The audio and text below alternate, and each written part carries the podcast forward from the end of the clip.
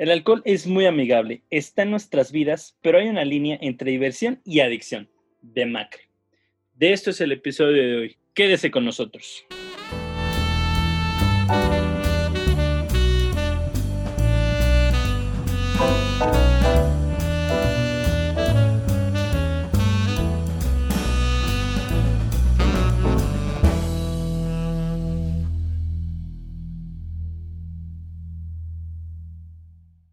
Hola Alfredo, ¿cómo estás? Qué gusto de tenerte aquí.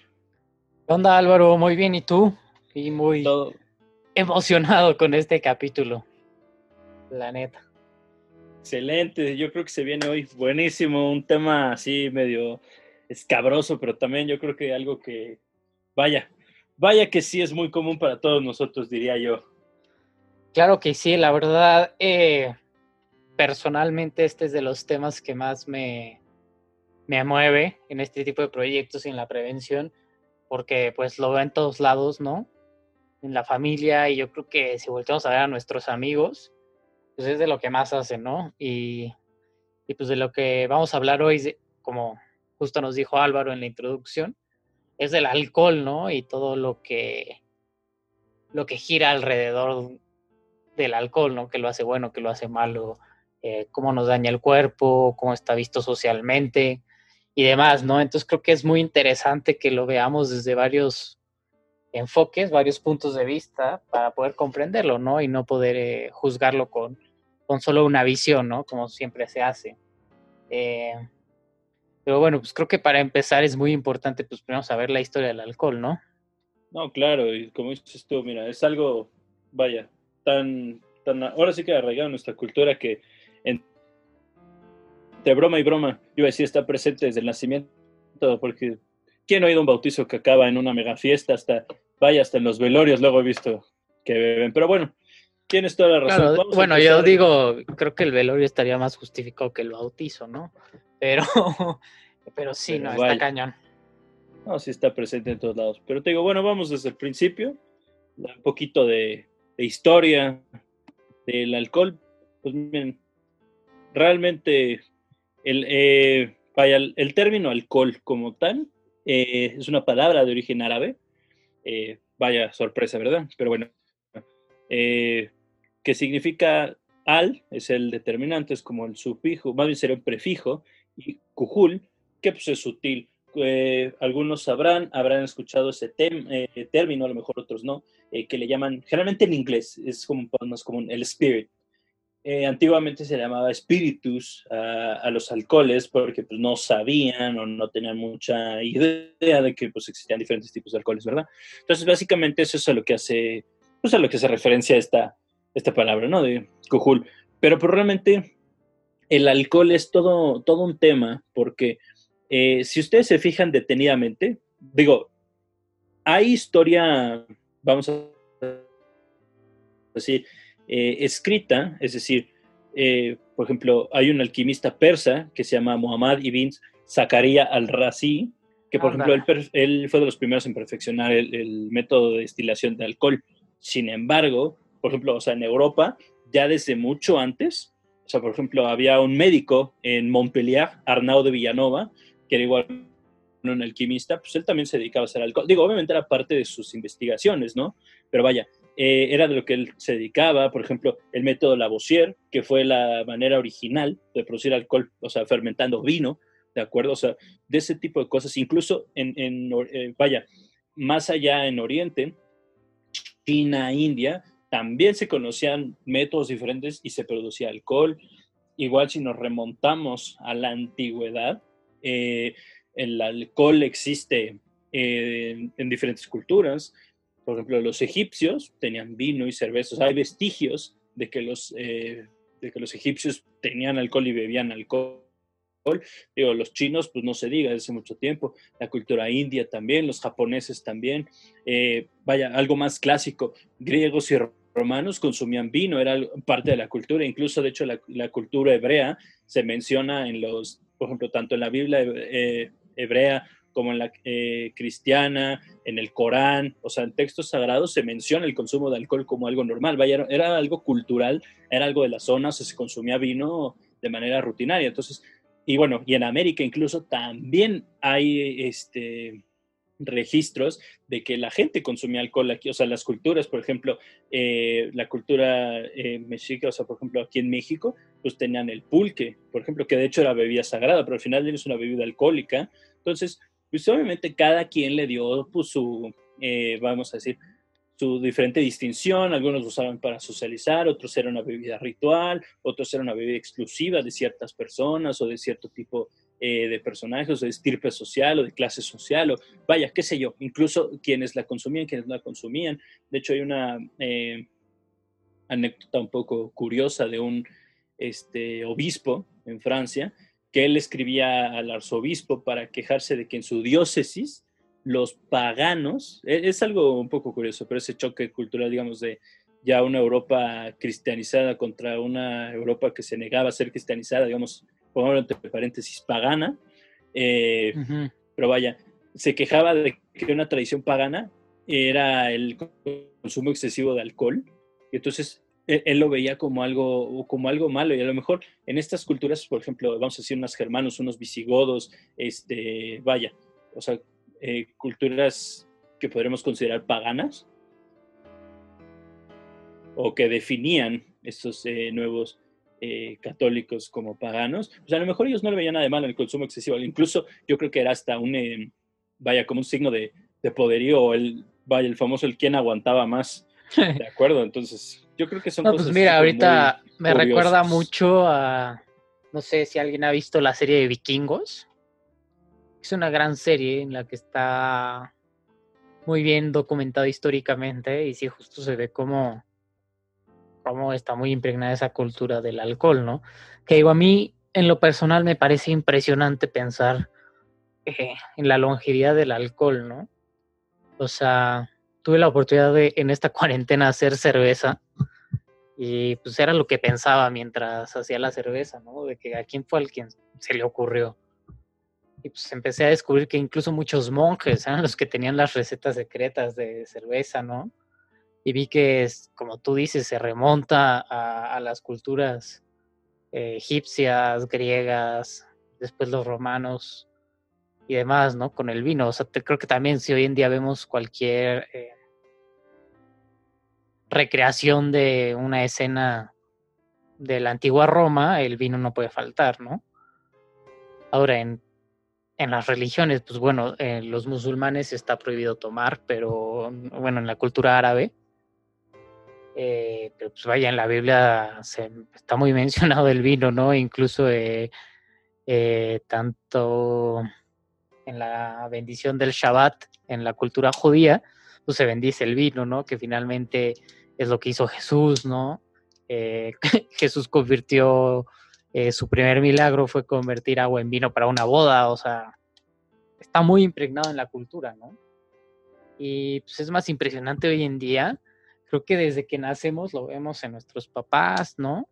Eh, después en la pubertad empieza el que queramos cumplir 18 para poder tomar, para poder ir a fiestas porque se ve muy divertido. Eh, como tú, decías justo al principio, o sea, hay bautizos, o sea, como que todos los eventos sociales, eh, sobre todo creo que es algo que se presta mucho en México, en la cultura latina, eso de beber mucho en cada evento social, los fines de semana entre los jóvenes, empieza a ser un signo de, pues, de sentirte superar a los demás, el ver cuánto aguantas, ¿no? Eh, ver quién toma más y, y demás, ¿no? O sea, sí está muy, muy, muy impregnado todo esto en, nuestra cultura. Por ejemplo, cuando vemos el fútbol, no sé, Alba, tú no vas a dejar Entiendo, pero muchos dicen que el fútbol eh, sin cerveza no es fútbol, ¿no? Eh, una carnita asada, vaya, o sea, en cada evento cultural podemos eh, juntarlo con una bebida alcohólica. Y pues está cañón porque, pues todos sabemos que el alcohol en exceso es malo y nos trae consecuencias fatales para la salud. Y, pues la realidad es que ahorita se han intentado eh, muchas políticas, muchas soluciones y demás, pero ninguna ha sido buena, ¿no? Y, podemos también acordarnos de, de la prohibición en Estados Unidos, que fue hace ya casi 100 años, que pues no acabó muy bien, ¿no? Porque el mercado negro creció muchísimo y al final tuvieron que quitar la prohibición y, volvió a haber alcohol.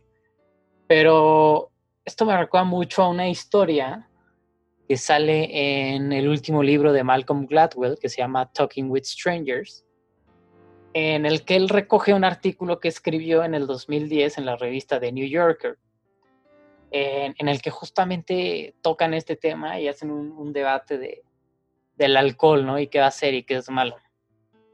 en su libro nuevo toca temas muy sensibles hoy en día, como es el, el abuso en los campus universitarios en Estados Unidos, que como bien hemos escuchado o vemos en las películas, nos han contado, eh, pues allá los, los estudiantes normalmente viven dentro de la universidad, ¿no? Entonces se presta más a estos asuntos, como puede ser aquí en México que no se usa tanto eso. Y, pues ha habido casos lamentables en el que el exceso de alcohol ha llevado a que haya este pues estos comportamientos ¿no? que acaban en, abusos sexuales. Y justo eh, recaba el caso de, de un, una violación que hubo en, un campus, me parece que fue en Stanford, en el que los dos, o sea, tanto la mujer como el hombre, eh, habían bebido muchísimo, muchísimo, así que vodka, shot, cerveza, porque habían ido a un precopeo, ¿no? Que también es, está cañón. Eh, y habían ido a una fiesta en una fraternidad. Y dos estudiantes mayores ya de la escuela eh, de maestría venían pasando, vieron la escena ya fuera de la casa, se acercaron pues, a intentar ayudar a la, a la, mujer y pues este cuate corrió, ¿no? Entonces cuando em, empezaron a, a, recopilar los testimonios de qué había pasado, pues dieron cuenta de eso, de que los dos estaban súper alcoholizados, el, el, cuate había malentendido como buenos los avances que había hecho en, en la mujer, y, demás, ¿no? O sea, esto acabó en tragedia. Entonces dices, oye, eso se podría haber evitado con el alcohol, ¿no? Que es como lo que todo mundo asumimos. Pero en el artículo que, recupera de hace 10 años, habla de un antropólogo en los 60, 50, 60, que, que se fue a, hacer su trabajo para, la, para el doctorado a, a Bolivia porque es donde iba a poder estudiar lo que él estudiaba. Entonces él cuenta que llegó a Bolivia, eh, lo recibieron en el pueblo, empezó a vivir ahí, todo bien, y que lo empezaron a, invitar los fines de semana a un, a un rito, ¿no? En el que se sentaban todos en circulito, creo que no todos nos lo podemos imaginar, ¿no? Un pueblito. Se sentaban todos en un círculo, cantaban y demás, y se servían ron, así blanco, puro. Alguien se acercaba con otra persona eh, hacían como un gesto de salud, de cheers, ¿no? Se tomaba medio vaso y después el, que se le ofrecían, pues se tomaba la otra mitad, ¿no? Y así bailaban hasta el amanecer. Ya todo bien y el lunes, este, pues regresaban a trabajar. Entonces este antropólogo le llamó mucho la atención eso, ¿no? Que cómo podían, este, en Estados Unidos tomar, tomar, este, muchísimo volverse locos y hacer barbaridades, ¿no? Porque digo, el abuso sexual es algo muy delicado y está fatal, pero pues también tenemos el caso de todos los, turistas, ¿no? Que se alcoholizan en Cancún, en Playa del Carmen, y llegan a destruir hoteles, llegan a vandalizar, bueno, aquí en México también, o sea, los locales, ¿no? No se quedan atrás, ¿no? Pero entonces este antropólogo, el doctor Heath, decía, oye, ¿por qué eso no pasaba en Bolivia? No había abusos, nadie estaba mal, nadie destruía nada dijo, bueno, pues vamos a analizar el alcohol, ¿no? Pues ya llega, tenían una muestra de este alcohol, eh, lo analizaron en la Universidad de Yale y resulta que era casi alcohol etílico, alcohol de laboratorio, que tenía la misma concentración que los científicos usaban para adherir los tejidos. O sea, que, en Estados Unidos está prohibido eh, tomar eso, ¿no? Entonces dicen, oye, ¿qué onda, no? El alcohol es más fuerte todavía y el comportamiento es, es mejor. Entonces la, la conclusión de este antropólogo fue que, el alcohol no era tan malo porque en, Bolivia se, se, tomaba bajo una estructura y reglas sociales muy estrictas. O sea, no tomaban entre semana, no tomaban de día, no tomaban sin amigos y demás, ¿no? Y, y pues nosotros hemos estado en, en fiestas de, así de prueba de universidad en la que no existe esa estructura y que existe más la, la cultura de, oye, voy a tomar para perder el control, que es, que es lo que está mal, ¿no? Pero, pero bueno, creo que es muy importante este, pues que entendamos esto y lo tengamos en mente, ¿no, Álvaro? Y, y pues que sepamos dónde parar, ¿no? O hasta dónde es normal tomar. No, claro, y de hecho, lo, justamente lo que estás tú mencionando es un tema como bastante, vaya, importante y relevante. Porque pues muchas veces eh, yo creo que todos conocemos a, alguien, hemos conocido a alguien que pues nosotros pudiéramos considerar que a lo mejor bebe según nuestra perspectiva o, vaya nuestra, nuestra idea incluso de cuánto es demasiado, pero pues realmente debe de existir, de hecho existe, eh, como unos parámetros, digo, no son así fijos, como decir, como una regla, es decir, ya si pasas de esto, ya, o sea, realmente son aplicados, o sea, es decir, son, son flexibles, son laxos, pero al final del día engloban y te pueden ir orientando hacia una persona. Este, vaya, digo, los más clásicos, pues obviamente yo creo que todos los hemos visto. Es una persona que prácticamente su vida se, se resuelve o gira en torno al alcohol, que ha perdido pues, sus relaciones eh, interpersonales, las personas que han perdido su trabajo, incluso eh, familiares que han provocado o han tenido accidentes relacionados con el alcohol, eh, han tenido problemas en su trabajo, en su familia, ¿de acuerdo? Todas esas cosas son muy clásicas, pero también hay algo que a mí me gustaría como mencionar mucho y hacer como un, vaya, un énfasis especial porque eh, a lo mejor nosotros los vemos y de hecho justamente un artículo que escribe eh, Melissa eh, Bienview, eh, ella menciona algo muy importante. Existe, digo, obviamente ella no es la, la, autora ni mucho menos, pero eh, se define una persona que es funcional, es decir, que ya tiene un problema severo de abuso de alcohol, sin embargo, es, podríamos considerar socialmente funcional, se, eso se define como un alcohólico funcional. ¿Y qué es esto?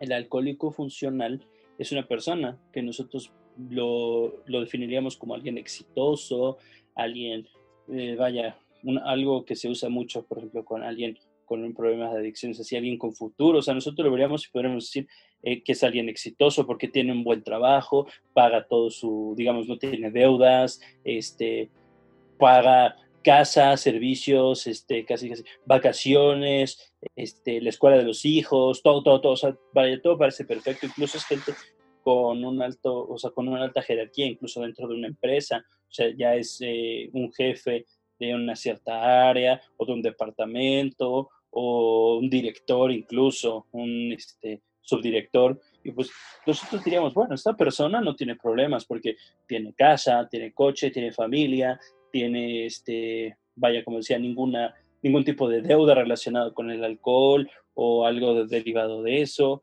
Y entonces muchas veces podemos como que sobrepasar esa, o sea, las grandes cantidades de alcohol. Y si nos pusiéramos a analizar, realmente las cantidades de alcohol que consume son verdaderamente exageradas, ¿de acuerdo? por ejemplo, ¿y cómo nosotros podemos definir? Porque a lo mejor nosotros, para nosotros podemos decir, bueno, es que bebe demasiado y para otras personas dirán, bueno, para mí es la dosis normal. Entonces, ¿cómo nosotros podemos orientarlos?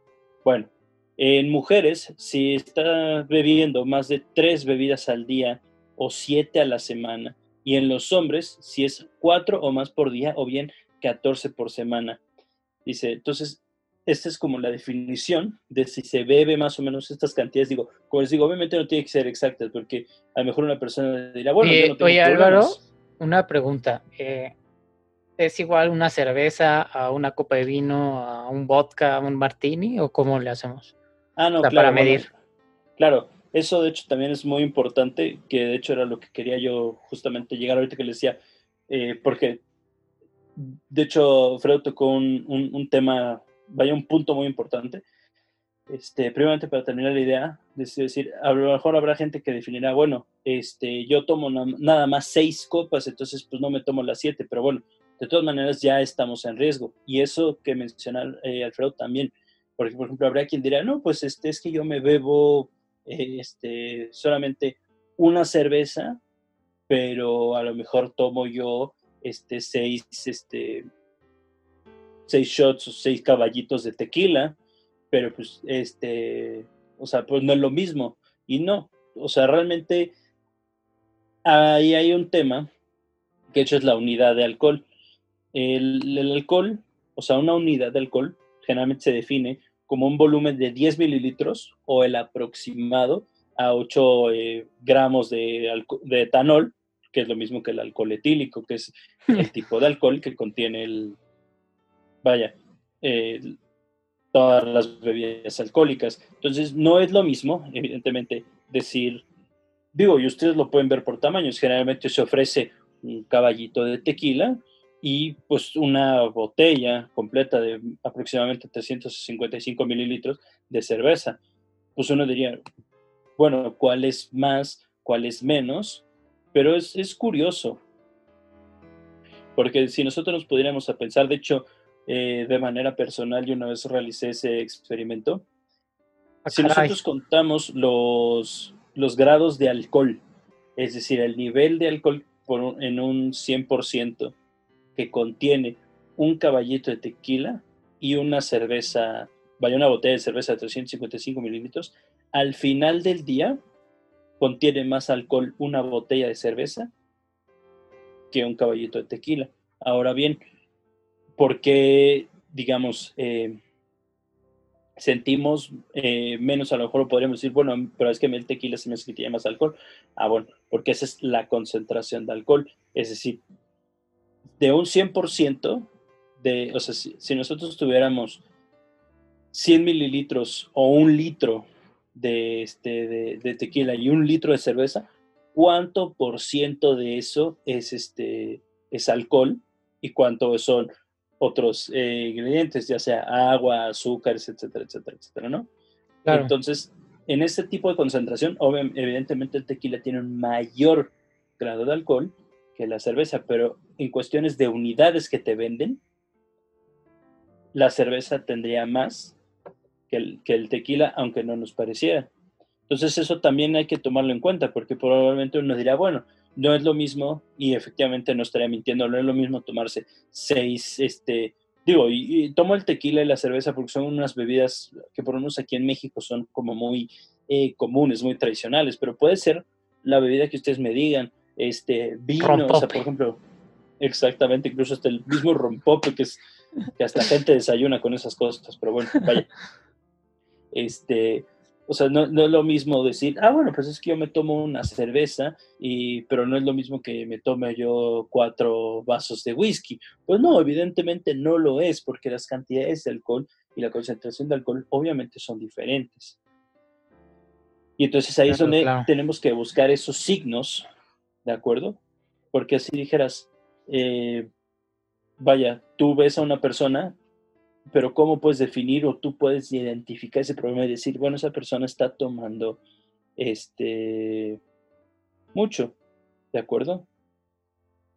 Entonces, eh, de hecho, en el mismo artículo que les comentaba, sugieren ciertas este, aquí lo definen o le llaman como banderas rojas, pero son esas alertas que a lo mejor son sutiles, pero nosotros debemos estar como atentos, porque incluso las personas eh, con un problema de alcohol, muchas eh, se quedan atoradas en este círculo vicioso porque no saben cómo salir, y entonces, o no saben cómo pedir esa, esa ayuda, ¿de acuerdo? Entonces, por ejemplo, sería eh, comentar o que incluso la persona comente que tiene problemas de alcohol o hacer bromas sobre el alcoholismo, eh, no, vaya, no mantener eh, sus responsabilidades o no hacer caso a sus responsabilidades, tanto en la casa, el trabajo, la escuela. Digo, creo que eso es un poco clásico y es fácil de identificar. Evidentemente, de perder amistades o relaciones eh, relacionadas con la bebida. y especialmente porque justo esas personas le pidieron a uno que, que quitara o que, vamos, hiciera algo al respecto sobre este hábito de tomar alcohol, pues no se hizo nada. Incluso ya más graves problemas legales relacionados con el alcohol, accidentes de tránsito, manejar este, está en un estado de intoxicación, eh, vaya, necesitar el alcohol, ya no, ya no solo utilizarlo de manera recreativa, porque eso también es, es, otra. Por ejemplo, existe el alcoholismo social. Habrá gente que en su casa, tan tranquilo, nunca se dio cuenta de nada, están bien tranquilos, pero por ejemplo, salen a algún lugar de fiesta, entiéndase, un bar, un antro, qué sé yo, o bien van a casa de alguna amistad, algún familiar, y pues se ponen a tomar, pero duro y bonito. es lo claro. No, pues es como decíamos en el capítulo anterior, que es cuando se conectan ciertos comportamientos con, con lugares o personas o eventos sociales, ¿no? ¿Qué es lo que nos pasa? Que, no sé, vemos el fútbol, lo asociamos con tomar cerveza. Eh, vemos a ciertos amigos, lo asociamos con tomar mucho y salir a un antro, ¿no? Eh, etcétera. claro. Y, como tú decías, también es importante tomar en cuenta que, muchos de los problemas del alcohol sí son en nuestro cuerpo, ¿no? O sea, el hígado, ta, ta, ta, que ahorita los vamos a hablar, pero también el alcohol causa muchas broncas con tus amigos, con tu familia, en tu trabajo. Hay gente que llega a dejar de ir a trabajar, te afecta la vida diaria, eh, te puede causar heridas, te puede causar enfermedades, eh, como, decíamos, accidentes de coche, etcétera. Incluso está demostrado que, que el alcohol, o sea, si lo vamos a medir como su la carga de enfermedad que le da el sistema, es más grave en las consecuencias por el alcohol que el alcohol mismo, ¿no? creo que ese es un punto muy importante. Perdón por interrumpirte. No, no, para nada. De hecho, o sea, justamente ese es, mucho de lo que acabas de decir también son este, esas, eh, esos, esos, datos de alarma. Eh, por ejemplo, lo que les comentaba, o sea, ya no solo es el utilizarlo, sino la necesidad, porque se vuelve una necesidad, es parte de la misma adicción, la necesidad del alcohol para relajarse o sentirse seguro de sí mismo. Por ejemplo, beber en la mañana cuando uno está solo, o sea, ese también es, yo creo que Ah, vaya, ahora con la pandemia, de hecho, Alfredo, no sé si te acuerdas, Alfredo, lo comentábamos eh, un día que estábamos escribiendo, de hecho, de los primeros episodios, em, que esta cuarentena se destapó mucha gente, eh, vaya, muchos alcohólicos, que a lo mejor uno no se daba cuenta, pero pues como que al estar encerrados, pues estamos todos conviviendo en casa, una convivencia más extrema, pues como que de repente nos dimos cuenta que algún familiar o amigo entiéndase, eh, mamá, papá, tía, tíos, eh, abuelos, eh, vaya, primos, que sea, pues de repente como que empezaba a beber en la mañana, a las 10 de la mañana, 9 de la mañana, y a lo mejor si no hubiera habido pandemia no nos hubiéramos dado cuenta, pero ahora pues nos damos cuenta, y eso es un, es una, un signo de alerta, ¿de acuerdo? Es algo que nos debiera llamar la atención, o sea, claro, o empiezan, o empiezan a esconder alcohol. Exacto. Claro, o sea, o incluso también empiezan a beber escondidas. Claro, eh, claro. De hecho, incluso también el, alcoholizarse o eh, vaya ya intoxicarse, es decir, alcanzar la intoxicación, emborracharse sin tener la intención, o sea, ya, ya, digamos, ya como un automatismo, es decir, tomo alcohol hasta que de verdad pierdo el conocimiento. O sea, yo no quería ponerme borracho, porque yo creo que todos hemos escuchado esa frase, es que yo no me quería poner borracho, pero pues te pusiste borracho, es lo mismo. ¿Te acuerdas? ese también es un, a lo mejor muy sutil, nosotros diríamos, pues qué bruto, qué menso, que no está viendo que se está tomando alcohol, pero pues a lo mejor es una manera de pedir ayuda, es decir, oye, yo no quería ponerme borracho, sin embargo lo hice, porque ya es un proceso automático. Eh, bueno, evidentemente yo creo que uno muy clásico a lo mejor, pero pues sí, es terrible, eh, el no recordar qué se hizo mientras estaba borracho, el típico de, oye, es que no me acuerdo, me están diciendo, me mandaron un mensaje, este, hay ahora con las redes sociales y los teléfonos inteligentes, pues ya está video y ya sales en YouTube bailando encima de la mesa y, ni siquiera te acuerdas. Digo, claro. A lo mejor nos parecería chistoso, pero pues eso también es un signo de alerta.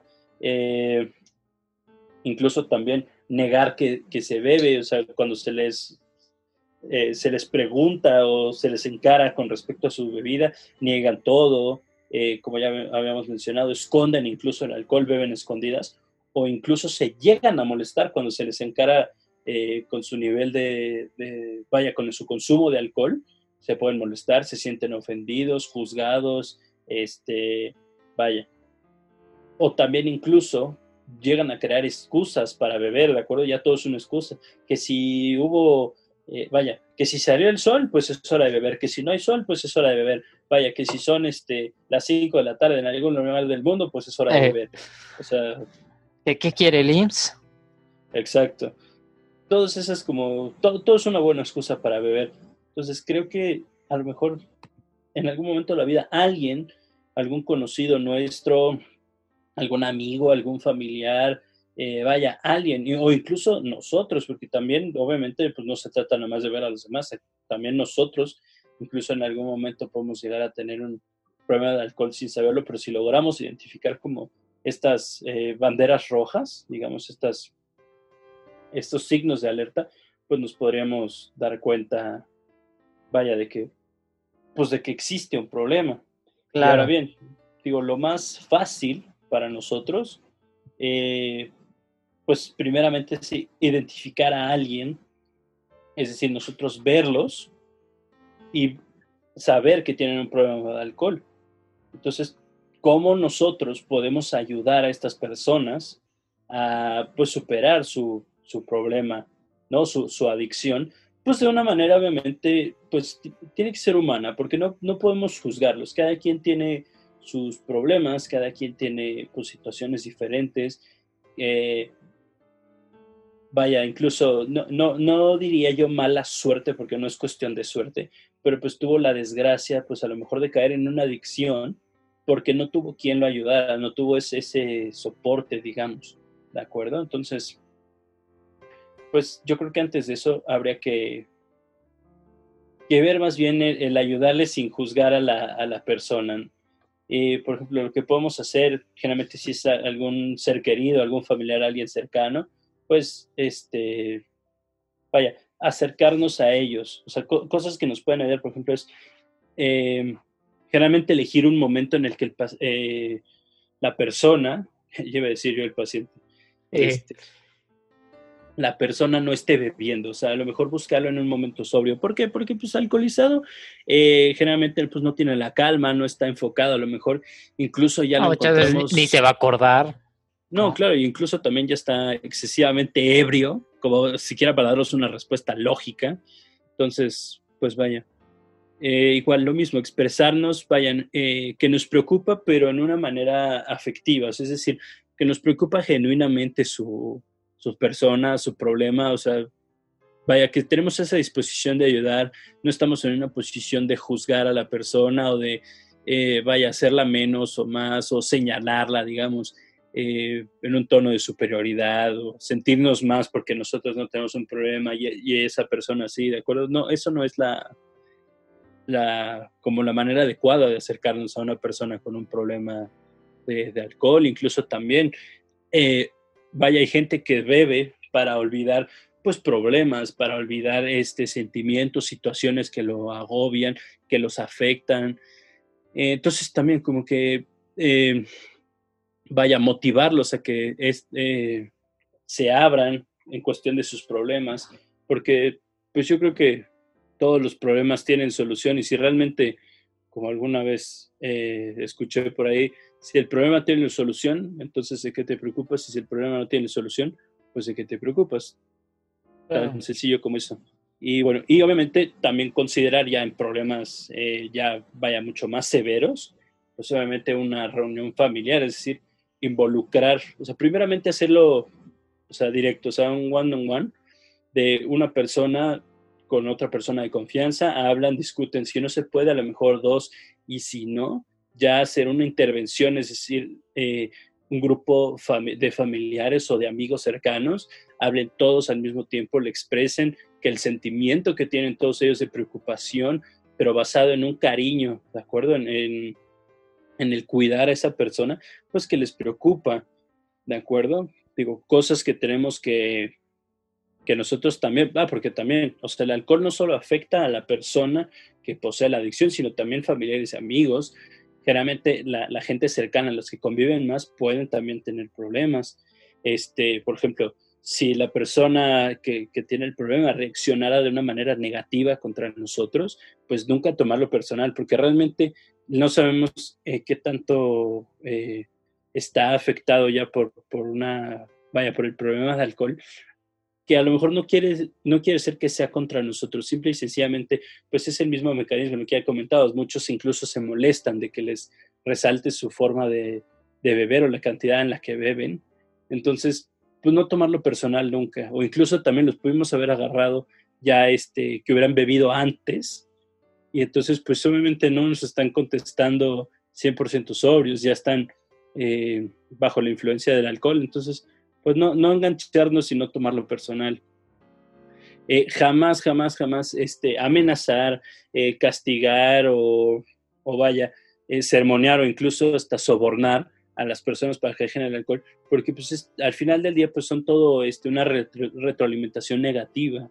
Entonces, pues realmente al final del día no nos va a llevar algo bueno, mejor tomarlo desde un aspecto positivo, darle una retroalimentación positiva a la persona, que a la larga pues eso va a tener, eh, vaya, un mejor pronóstico y, una, una mejor resolución.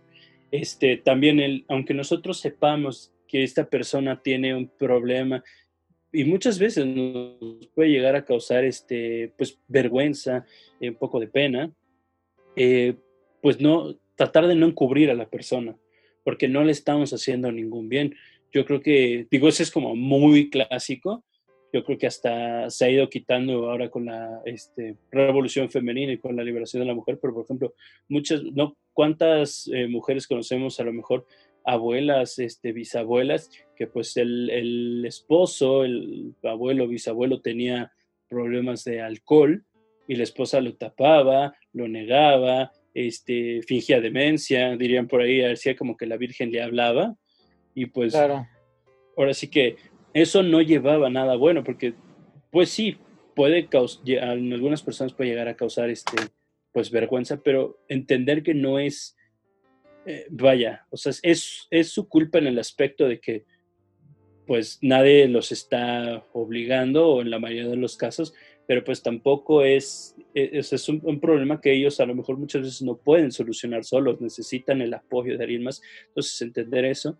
Y también otro tema que va muy de la mano con eso es el no culparnos a nosotros, porque también puede llegar a generar un sentimiento de culpa, el decir, por ejemplo, eh, a lo mejor papás con los hijos, de verlos que pues tienen un severo problema de alcohol, a lo mejor los papás pueden llegar a sentirse culpables, pensar dónde fallé, qué fue lo que hice o dejé de hacer, eh, se, habré sido yo quien lo impulsó, lo habrá visto en mí, yo tendré un problema también. Realmente, o sea, sí está bien evaluar a lo mejor si nosotros, digo, en ese caso, digo, hablando papás e hijos directamente, pero pues el, evitar el sentirnos culpables, es decir, bueno, es que es mi culpa, por mi culpa este, bebe y yo nunca hice nada y a mí este, eh, me valió completamente. Realmente por ahí no, no va. Y pues realmente lo más, más importante, pues es obviamente motivarlos a que busquen ayuda.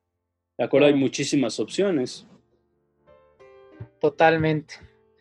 Bueno, y antes de, de seguir con nuestro siguiente punto, eh, que sí es muy valioso todo lo que dices. Eh, mucha información la vamos a tener escrita en nuestro blog. Eh, pero creo que es importante también saber, entender un poco, pues, qué es lo que le hace el alcohol al cuerpo, ¿no? De manera muy, muy rápida. Y pues vaya, lo que pasa con el alcohol, con esta molécula que ya después de deshacerse mucho es el etanol, es que mientras va por nuestro cuerpo, eh, hace que la dopamina sea, sea soltada y la dopamina hace que nos sentamos bien. Es la que hace como que te sientes relajado, ya sabes, como, como que pesas menos y demás. Y después el etanol eh, se adhiere muy fácilmente al glutamato. El glutamato es un neurotransmisor que, está en el cerebro que nos ayuda a excitar, ¿no? O sea, normalmente en el, en el cerebro están las funciones de excitar y deprimir. Entonces, si está junto al glutamalto la molécula del etanol, esto hace que no pueda funcionar. Entonces, pues ya no se puede excitar ciertas partes del cerebro y pues se empieza a deprimir, ¿no? Que eso es porque se nos quitan, eh, más bien por eso es el resultado de que se nos quitan los miedos, de que podemos hablar más fácil, de que se nos quita la pena y pues entre más vas tomando dejas de hablar, dejas de poder caminar, etcétera, ¿no? Y a grandes rasgos también se pega a la hormona antidiurética, que es la hormona que hace que retengamos líquidos y por eso vamos mucho al baño, no sé si les ha pasado. Después, el alcohol tiene que ser metabolizado.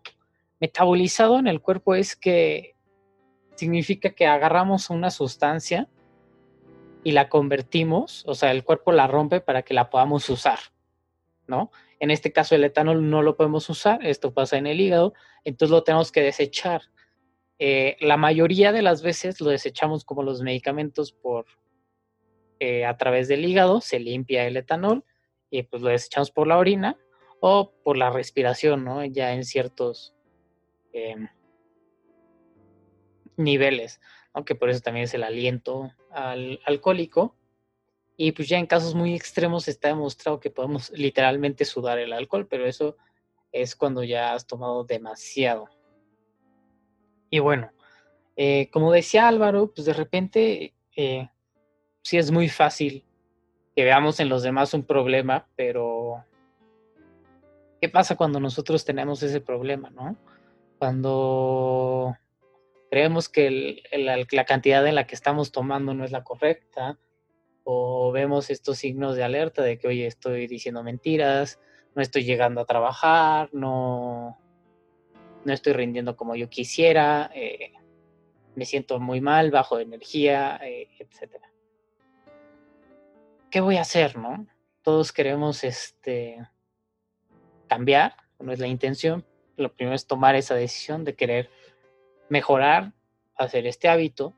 Ahora, si es muy grave, eh, en el grado que no lo podemos controlar, pues sí, lo más recomendado es pedir ayuda a, a nuestro círculo cercano y pues acercarnos con profesionales, porque llega un momento en el que digamos que eres tan alcohólico que tu cuerpo depende tanto del alcohol que no es seguro que dejes de tomar de un día para otro. Por más que, tengas todo el entusiasmo del mundo, te puede hacer daño. Incluso hay gente que se ha llegado a morir por, por abstenerse de tomar alcohol, ¿no?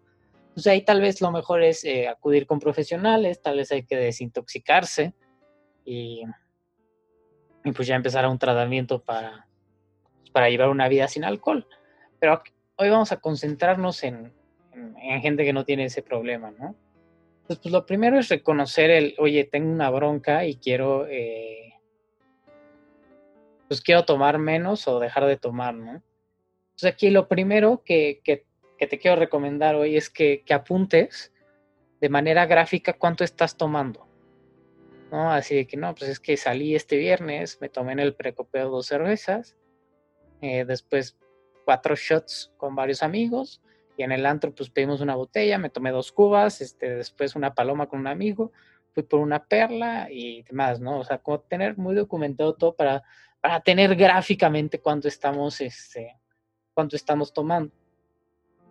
Y ya después que sepamos como nuestro diagnóstico de en dónde andamos, uno, oye, cuánto estoy tomando y dos, oye, sí o no tengo un problema, eh, también les vamos a compartir cuestionarios para que ustedes mismos puedan puedan ver si son alcohólicos, alcohólicos sociales o ninguna de las dos, esperemos. Eh, y la otra es ponerte un reto y con un objetivo, ¿no? Con números, así, oye, es que eh, solo voy a querer tomar, eh, como decía la amiga Álvaro, pues dos copas, ¿no? El sábado. De dos copas, pues puede ser este, un whisky y dos cervezas. Y ya, te lo pones de objetivo y lo cumples, ¿no? Eso es como lo, lo principal y pues ir apuntando y teniendo en, cuenta cuánto, cuánto estás tomando, cuánto mejoraste, cuánto no. Y también es muy importante que, que, en qué situaciones, ¿no? Así como, oye, no, pues es que la neta este día sí tomé un montón, pero fue porque salí con mis amigos. O, pues, güey, regresó el Real Madrid a jugar la Champions y me puse muy triste porque perdieron y tomé más, ¿no? O sea, como que tener muy en cuenta cómo está relacionado mi, tomar con qué situaciones e incluso con, con, el contexto del que hablamos hace rato. Eh, el otro consejo es que no tengas alcohol en tu casa, porque muchas veces eh, pues podemos caer en la tentación muy fácil, ¿no? Y creo que ahorita en la cuarentena eh, se vio mucho, ¿no? Cuántos cuántas historias escuchamos de gente que estaba eh, presumiendo que podían beber en horarios laborales, ¿no? O que estaban en junta y estaban cheleando. Cosas de ese estilo. Eh, otro consejo, eh, estos consejos nos los dan de, las de la Universidad de Harvard, desde la Escuela de Salud Pública, es que escojamos tener días sin alcohol. Así, días cero alcohol en mi semana que ya puede ser, oye, no voy a tomar de lunes a, miércoles nada, ni una cerveza a la hora de la comida, nada. O los domingos, etcétera. O sea, como que tener muy, muy concretos esos días. Eh, el otro consejo que les damos es que si ya relacionamos en, en los puntos, ¿no? Algunas situaciones con, con amigos, pues aprende a decir que no. O sea, cómo poder burlar la presión social para poder de manera educada decir, oye, pues la neta no, no quiero tomar, este, prefiero tomar refresco, prefiero tomar agua, y no sentirnos obligados, ¿no? A aceptar todas las bebidas que nos den o todas las invitaciones a tomar. La otra es este, pues mantenernos ocupados, ¿no? Porque muchas veces esto, estas ganas de tomar, pues nacen del aburrimiento y del querer pues ahogar literalmente ese sentimiento de incomodidad que tenemos cuando, pues, cuando estamos aburridos o no satisfechos con algo, ¿no? Entonces, pues intentar eh, caminar, jugar algún deporte, ver películas, videojuegos, eh, amigos, leer, etcétera. O sea, hay miles de actividades, cada quien tiene la suya, pero el chiste es mantenernos ocupados para no estar pensando en eso. El otro, el, el consejo, es este pues pedir ayuda. Como les decíamos, hablar con, con amigos, con miembros de nuestra familia de, oye, este, pues la neta quiero bajarle a la tomada, no me siento cómodo, eh, quiero mejorar en este aspecto, quiero, quiero ser más saludable. Entonces ahí nos puede ayudar mucho, este, pues que nuestra familia nos ayude, ¿no? Si ven algo, nuestros amigos a no ofrecernos bebidas, a tener en cuenta ese reto. Y y pues si se sale de control, pues sí pedir ayuda profesional, como puede ser un médico o un psiquiatra especialista en adicciones. Y pues ya nada más para cerrar, eh, que seamos persistentes. Eh, cualquier meta no se logra de la noche a la mañana, como si fuera una marita mágica.